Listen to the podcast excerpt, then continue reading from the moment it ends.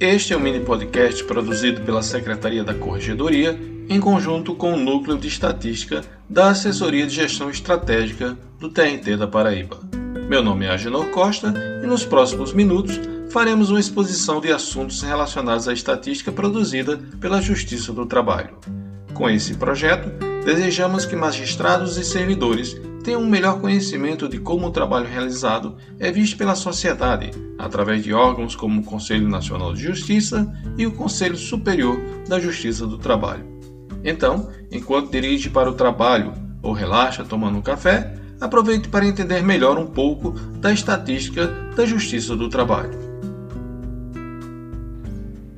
Este é o episódio 21 e nele conheceremos os itens do e-gestão que tratam dos incidentes e recursos na fase de conhecimento. Como incidente, temos a tutela antecipada. O novo CPC, no artigo 303, regula a concessão da tutela antecipada em caráter antecedente, nos casos em que a urgência for contemporânea à propositura da ação, sendo que a petição inicial pode limitar-se ao requerimento da tutela antecipada e à indicação do pedido de tutela final. No PJE, a classe a ser indicada é a 12135, tutela antecipada antecedente.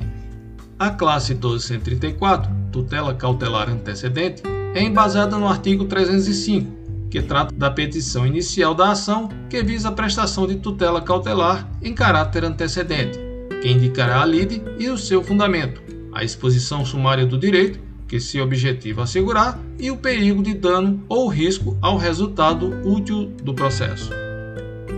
A tutela também pode ser manifestada como informação na autuação de outras classes, a exemplo de ações trabalhistas ou ainda no transcurso do processo mediante petição. Então, no e-gestão, temos o item 90423, tutelas provisórias recebidas, que listará no período os processos abarcados pelas situações listadas, ou seja, como classe de processo, como um dado estruturado ou como petição manifesta nos autos. O item 90424, tutelas provisórias apreciadas, relaciona os processos que, no período, tiveram a movimentação 50132, apreciada a tutela provisória. Somente esse movimento contabiliza a produção para o magistrado e retira a pendência do processo. O item 90427, tutelas provisórias pendentes, listará os processos com a ausência da apreciação do pedido.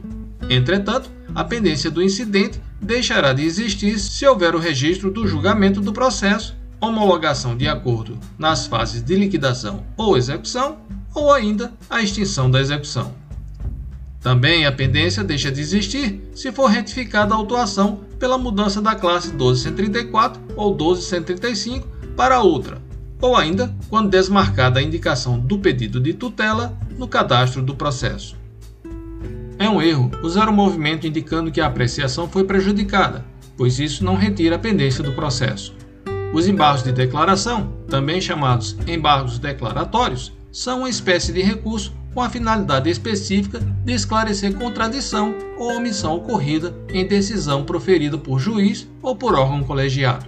Em regra, esse recurso não tem o poder de alterar a essência da decisão e serve apenas para sanar os pontos que não ficaram claros ou que não foram abordados.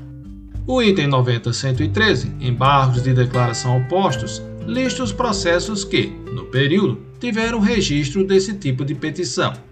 O item 90.114, embargos de declaração conclussos, lista os processos que, no período, tiveram registro na tarefa de conclusão magistrado para decisão dos embargos de declaração. O item 90.115, embargos de declaração julgados, lista os processos que receberam a decisão de acolhimento, acolhimento em parte ou não acolhimento dos embargos declaratórios. O item 90.116, embargos de declaração prejudicados, lista os processos com registro da movimentação 230, prejudicados embargos de declaração. Mas não só esses. Também ficam prejudicados os processos em que há homologação de acordo após a petição dos embargos, bem como aqueles processos com registro de movimentação de alteração do tipo de petição. O item 90.117, embargos de declaração pendentes, listará, obviamente, os processos com o registro da petição e que não se enquadram nos itens anteriores. O item 90.118, embargos de declaração pendentes com o juiz, é um subconjunto do item 90.117, ou seja, são os pendentes que já estão com o registro de conclusão. Nesse caso, o processo aparece nos dois itens. A propósito, a conclusão pode ser cancelada com o registro do movimento de encerramento da conclusão. No primeiro grau, na fase de conhecimento, o recurso ordinário é um instrumento que objetiva reformar a sentença. Portanto, o processo será encaminhado ao TRT, desde que o juízo de primeira instância entenda que a petição cumpre os requisitos de admissibilidade. O item 90204, Recursos Ordinários Interpostos, listará os processos com registro de petição com recurso, incluindo-se aqueles convertidos pela aplicação do princípio da fungibilidade. A fungibilidade consiste na possibilidade do julgador aproveitar um recurso interposto de forma equivocada pelo recurso adequado, ou seja, a substituição de um recurso por outro para evitar a sua inadmissibilidade. Em outras palavras, os processos que têm registro do movimento de alterado tipo de petição. O item 90.404, recursos ordinários remetidos, lista os processos que receberam a movimentação de remessa do recurso, feito através da tarefa remeter ao segundo grau. Esse registro de remessa é importante, pois contabilizará a baixa do processo na fase de conhecimento, ajudando no cumprimento da meta 5 do CNJ. O item 90.405 recursos ordinários pendentes de remessa, lista os processos que ainda não foram remetidos, seja porque ainda não se analisou a sua admissibilidade ou pelo simples esquecimento.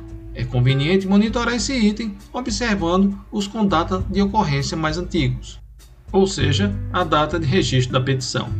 A pendência é desconsiderada se houver, após a data de registro da petição, o um movimento de homologada a desistência do recurso prejudicado o recurso, alteração do tipo de petição, homologado o acordo em execução ou cumprimento de sentença, ou ainda o movimento de não recebimento do recurso.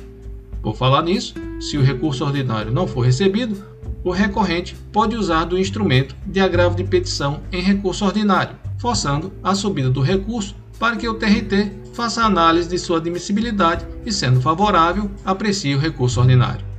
O item 90.210, agravo de instrumento em recursos ordinários interpostos, lista os processos que, no período, receberam a petição de agravo de instrumento em recurso ordinário, inclusive os convertidos pela aplicação do princípio da fungibilidade.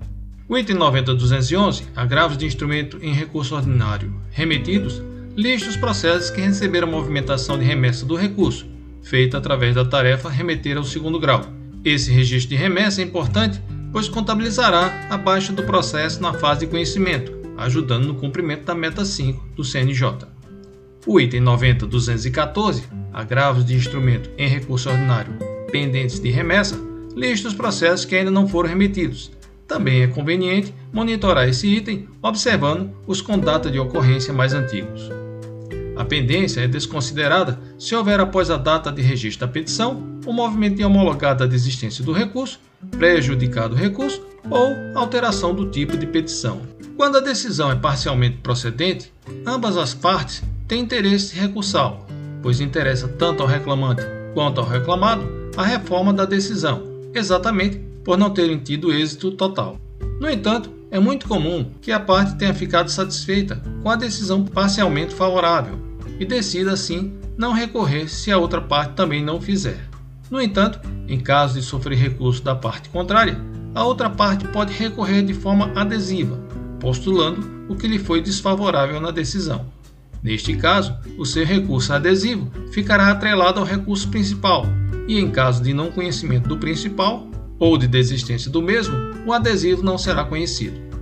O item 90.228, recursos adesivos interpostos, lista os processos que no período receberam a petição de recurso adesivo, inclusive os convertidos pela aplicação do princípio da fungibilidade. O item 90.408, recursos adesivos remetidos, lista os processos que receberam a movimentação de remessa do recurso, feita através da tarefa remeter ao segundo grau. Esse registro de remessa é importante pois contabilizará a baixa do processo na fase de conhecimento, ajudando no cumprimento da meta 5 do CNJ. O item 90409, recursos adesivos pendentes de remessa, lista os processos que ainda não foram remetidos, Também é conveniente monitorar este item observando os com data de ocorrência mais antigos. A pendência é desconsiderada se houver após a data de registro da petição o movimento de homologada desistência do recurso, prejudicado o recurso, alteração do tipo de petição, homologado acordo em execução ou cumprimento de sentença, ou ainda um movimento de não recebimento do recurso. Envie suas dúvidas, comentários e sugestões para a Assessoria de Gestão Estratégica do TRT da Paraíba, age.trt13.jus.br. É importante a sua participação. Meu nome é Agenor Costa e esse é o mini podcast Estatística JT.